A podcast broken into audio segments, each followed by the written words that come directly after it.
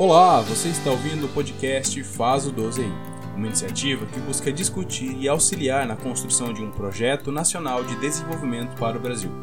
Eu sou Lucas Silva, secretário de Comunicação da Juventude Socialista de Foz do Iguaçu e secretário-geral da Juventude do PDT no Paraná, e acompanharei vocês nessas reflexões. Sejam todos bem-vindos ao Faz o 12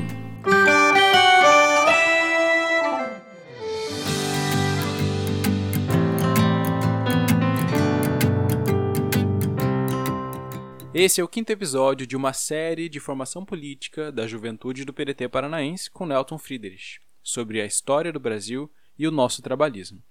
Se você ainda não ouviu os episódios anteriores, eu aconselho fortemente que escute A História do Brasil e o Nosso Trabalhismo, Introdução, o podcast de número 3. Afinal, a gente está percorrendo uma linha histórica contínua com essa série. No último episódio, demos foco a duas criações de Getúlio que foram muito importantes para a indústria brasileira: a Fábrica Nacional de Motores e a Companhia Siderúrgica Nacional. Hoje, vamos ampliar essa visão com outras dezenas de iniciativas estratégicas e históricas de Vargas, que tiveram como resultado o crescimento de produto interno bruto recorde mundial do Brasil entre os anos de 1930 e 1980 consequência direta do Projeto Nacional de Desenvolvimento iniciado pelo pai do trabalhismo. Nos intervalos desse episódio, vamos voltar um pouquinho no tempo e ouvir trechos do discurso de Getúlio Vargas em 1 de maio de 1940. Sem mais delongas, demos início ao episódio.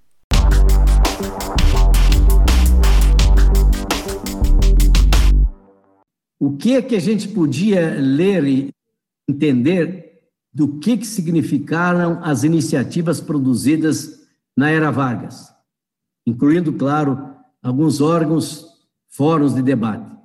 Ministério do Trabalho, Ministério da Indústria e Comércio, Conselho Nacional do Café, Instituto do Cacau, Ministério da Educação e Saúde Pública, Departamento Nacional do Café, Instituto do Açúcar e do Álcool, Conselho Federal do Comércio Exterior, Instituto Nacional de Estatística, Código de Minas, Código de Minas, Código de Águas. Inclusive aí, no que diz respeito a Minas, a, a estatização do petróleo. Aquilo que eu ajudei a colocar na Constituição, que depois Fernando Henrique Cardoso, com seus apaniguados, tirou, que era a nacionalização do subsolo. O Código de Águas, que algumas das questões do Código de Águas até hoje são importantes, oportunas, vigentes. Plano Geral de Viação Nacional, Instituto de Biologia Animal, Conselho Brasileiro de Geografia, que depois vai ser IBGE, Departamento Administrativo do Serviço Público, Instituto Nacional do Mate, Instituto Brasileiro de Geografia e Estatística, Plano de Obras Públicas e Aparelhamento da Defesa, Comissão de Defesa da Economia Nacional. A China faz isso. A China tem mais de 150 mil estatais, sejam locais, municipais, regionais, estaduais ou nacionais mas eles têm uma grande empresa estatal de segurança da economia chinesa. O Getúlio criou, nesse período, a Comissão de Defesa da Economia Nacional. Olha a visão. Instituto Nacional do Sal, Fábrica Nacional de Motores, Companhia Siderúrgica Nacional, a Companhia Vale do Rio Doce, Instituto Nacional do Pinho, Missão Cook, Serviço Nacional de Aprendizagem Industrial, o SENAI, a Coordenação de Mobilização Econômica, Campanha, Companhia Nacional de Álcalis, Fundação Brasil Central, Usina Siderúrgica de Volta Redonda, Companhia Hidroelétrica do São Francisco, Consolidação das Leis de Trabalho, Serviço Social da, da Indústria, Plano de Obras e Equipamentos, Primeiro Congresso Brasileiro de Economia, Conselho Nacional de Política Industrial e Comercial, Serviço de Expansão do Trigo, Conferência de Petrópolis, Superintendência de Moeda e Crédito, eu podia falar aqui de vários outros aspectos, como, por exemplo, o Fundo Nacional de Reaparelhamento, Reaparelhamento Econômico. Olha só, o Getúlio cria, no primeiro governo dele, a superintendência do Plano de Valorização Econômica da Amazônia, a carteira de comércio exterior, já falei em BNDES, BNDE, Petrobras, Plano Nacional do Carvão, criou uma assessoria econômica da Presidência da República com quadros para diferentes áreas da burocracia organismo técnico que teve imensa importância em orientação dos projetos essenciais do segundo governo, em especial a Petrobras, o BNDE e a Eletrobras, são mais de, de 50 iniciativas estratégicas, históricas, importantíssimas. Aí, eu quero dizer que no período, por exemplo, da Grande Depressão no mundo inteiro, nós tivemos o Brasil com taxa de crescimento do PIB de 8,9%, que é o que hoje festejadamente a China às vezes alcança. 9,2 em 1934 o crescimento do PIB brasileiro. Getúlio aproveitou aquilo que já disse, mas teve a inteligência, a visão, a sabedoria de compreender que o mundo estava quebrado. Olha 2008, olha o momento atual. O mundo inteiro em grave crise. O que que o Getúlio fez? Em vez de se afogar na crise, ele foi exatamente fazer o quê? Buscar o potencial brasileiro para criar um mercado interno, para estimular a industrialização, para proteger e defender o trabalhador, fortalecer, portanto, a pesquisa, o estudo e os projetos. Em outras palavras, ele deu uma resposta. Em vez de ficar observando a crise e lamentando a crise, e, na verdade, se afundando na crise, porque Estados Unidos tinha quebrado a grande é, quebra da Bolsa de Nova York, pois bem, em vez disso, ele busca e cria um projeto autônomo de desenvolvimento. Ele, portanto, transforma o que era um sonho desde os tenentes que o apoiaram e de milhões e milhares de brasileiros em destino de toda a nação. Olha a diferença. Ele aproveita o sentimento nacional, a estratégica é, é, importância da industrialização. Para vocês terem uma ideia, o Brasil, majoritariamente, eh, tinha receitas da exportação de produtos agropecuários, agronegócio da época. Pois bem, no período da era Vargas, o Brasil chegou a ter, de maneira muito distante, a supremacia da exportação, da entrada de recursos pela indústria do que só pelo agropecuário, pelo campo primário.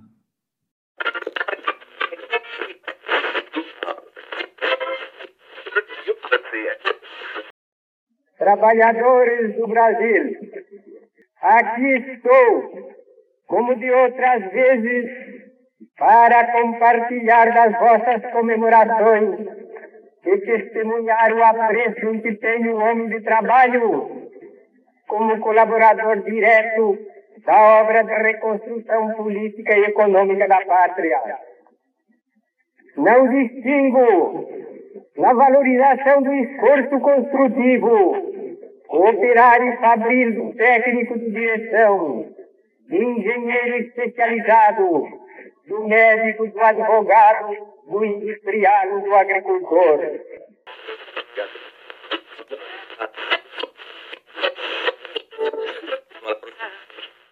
Eu quero deixar a todos vocês essa, essa coisa que eh, eu sei que muitos já sabem, mas o Franklin Roosevelt atribuiu a Getúlio Vargas a coautoria do seu New Deal. Imagine se o Bolsonaro tivesse um dia de leitura sobre o Brasil que temos e o Brasil que podemos ter, à luz de experiências como a do Getúlio, quem sabe ele teria, não de cócoras ao Trump, tido o lampejo de compreender que o presidente norte-americano Franklin Roosevelt, que tirou os Estados Unidos da grave crise, do quebra-quebra que teve de empresas e organizações e bolsa, etc., no início da década de 30, ele cria um, esse New Deal, um novo ideal.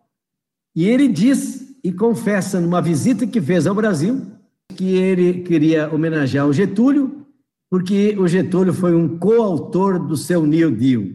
Eu estudei bastante o New Deal, quero só dizer uma palavra muito simples, que usei muito quando fui secretário de Estado, quando nós temos um grande programa de eletrificação rural, porque o, o, uma das coisas que tirou Estados Unidos da depressão, da quebradeira, foi uma expressão muito interessante que o Roosevelt criou. Em cada uma galinha, em cada propriedade rural um poste. Porque ele com isso estava fazendo o seguinte: nós temos que estimular a produção, estimular a alimentação, ter mais indústria, ter mais é, produção e significava levar luz elétrica para todo o interior dos Estados Unidos e, evidentemente, pane na panela cheia de galinha para alimentar o povo que tinha filas quilométricas para um prato de sopa nas grandes cidades norte-americanas em função da depressão. Simbólica essa frase, mas ela traduz, por exemplo, a visão. Se eu estimular a produção de alimentos, eu estimulo a industrialização, estimulo o consumo, estimulo a alimentação, mas ao mesmo tempo eu tenho que estimular a indústria, eu tenho que fazer mais produção, mais equipamento, mais motor para debulhar milho, para poder fazer isso, fazer aquilo, aquele outro. Em outras palavras, aquilo que eh, nós tivemos eh, um escritor brasileiro, Lino, que disse: nem antes nem depois, ninguém mais fez tanto em tão pouco tempo pelo Brasil, e apenas Getúlio Vargas se ombreia na dimensão histórica de suas realizações. Por isso, o trabalhismo tem para todos nós o sentido da responsabilidade histórica. Pense um pouco nisso.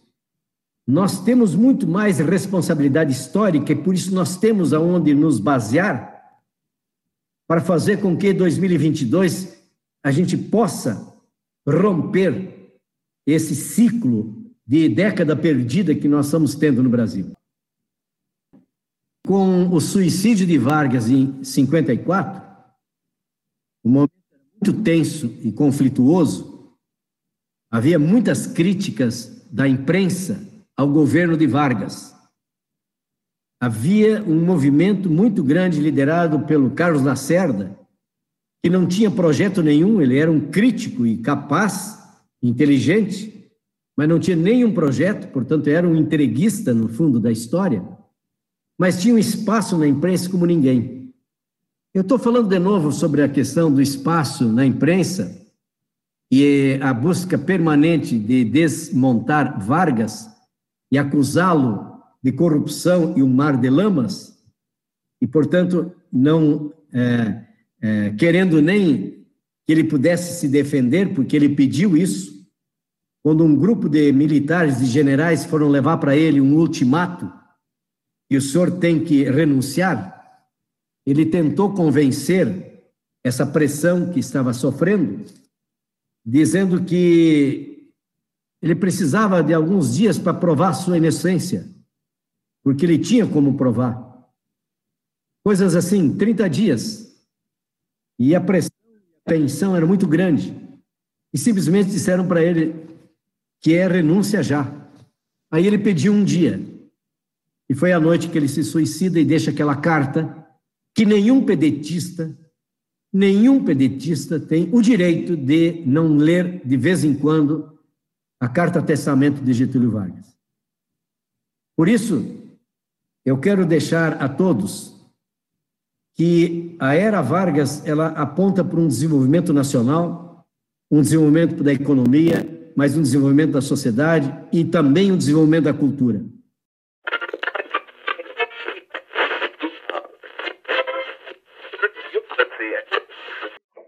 Despeito da vastidão territorial, da abundância de recursos naturais e da variedade de elementos de vida, o futuro do país repousa inteiramente sobre a nossa capacidade de realização.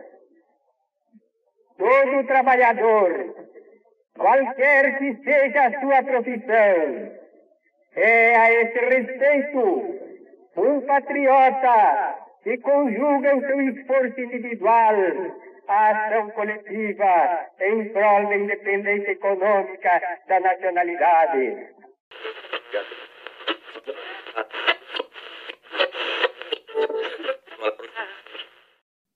Os militares que estavam descontentes com as medidas consideradas de esquerda de Vargas em 1952, 3, 4, estavam descontentes também outros setores da sociedade.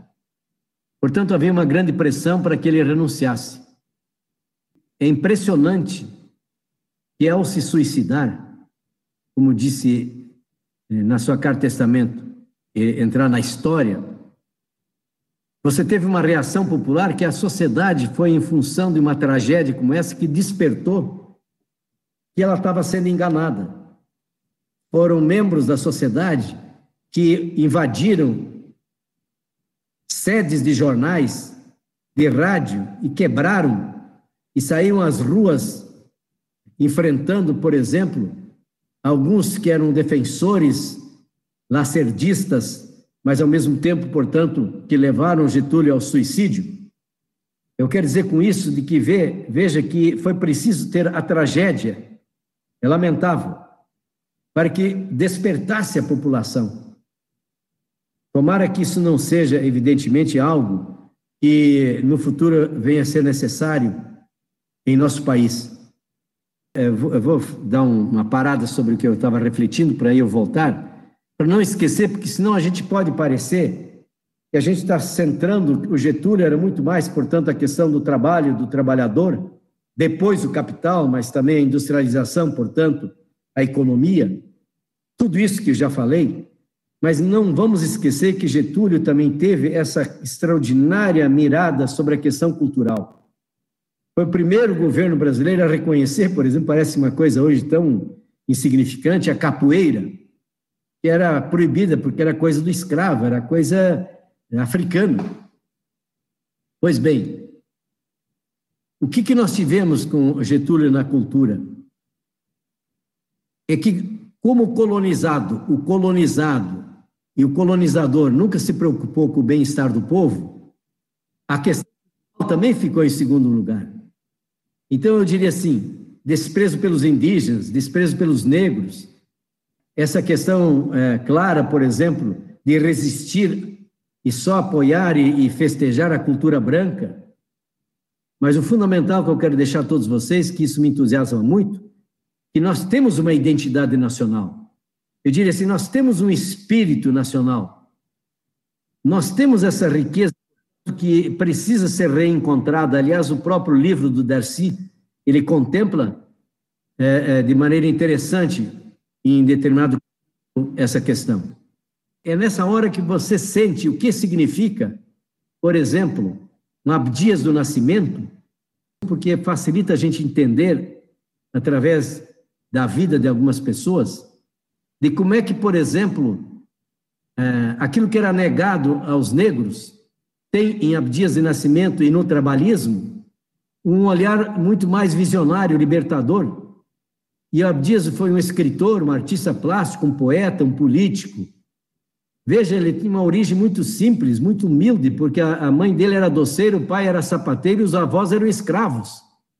Mas ele cria a Frente Negra Brasileira em 31, depois a União Negra Brasileira, e veja que riqueza, ele cria o primeiro diretório negro do PDT, com a reafirmação do trabalhismo e a luta dos negros. Ele cria o teatro do sentenciado, o teatro experimental do negro, que é fantástico o trabalho realizado. Acabou sendo atingido pelo AI-5, depois foi anistiado, acabou tendo uma presença muito forte ao lado do Brizola, foi eleito deputado federal foi secretário estadual de Defesa e Promoção das Populações Negras. Foi senador da República e honrou muito o Senado. Riquíssima a experiência que o PDT tem, por exemplo, com os abdias do nascimento que militaram dentro do nosso partido e nós precisamos conhecer mais. É nesse sentido que esse Brasil multicultural, ele evidentemente ele tem que ser encontrado nessa nesse projeto pós-modernidade que é o projeto nacional que nós temos que ter. O próprio Darcy Ribeiro dizia muito do poder cultural, porque nós temos o que mostrar, dizer, poetizar, musicar. Nós precisamos ter essa ocupação consentida da cultura brasileira.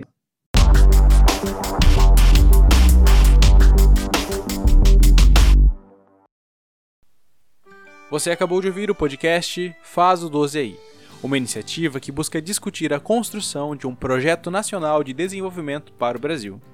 No próximo episódio, vamos falar sobre o suicídio do presidente brasileiro que mudou os rumos da história e os ideais herdados do pai do trabalhismo, Getúlio Vargas, por militantes do antigo PTB e PDT. Obrigado por ter escutado até aqui. Siga o Faz o 12 aí em sua plataforma preferida de podcasts e fique atento aos novos episódios no Spotify, Google Podcast, Pocket Cast, Breaker Social Podcast, Anchor e YouTube. Eu sou Lucas Silva e faço a edição e produção deste conteúdo. Fiquem bem e até mais.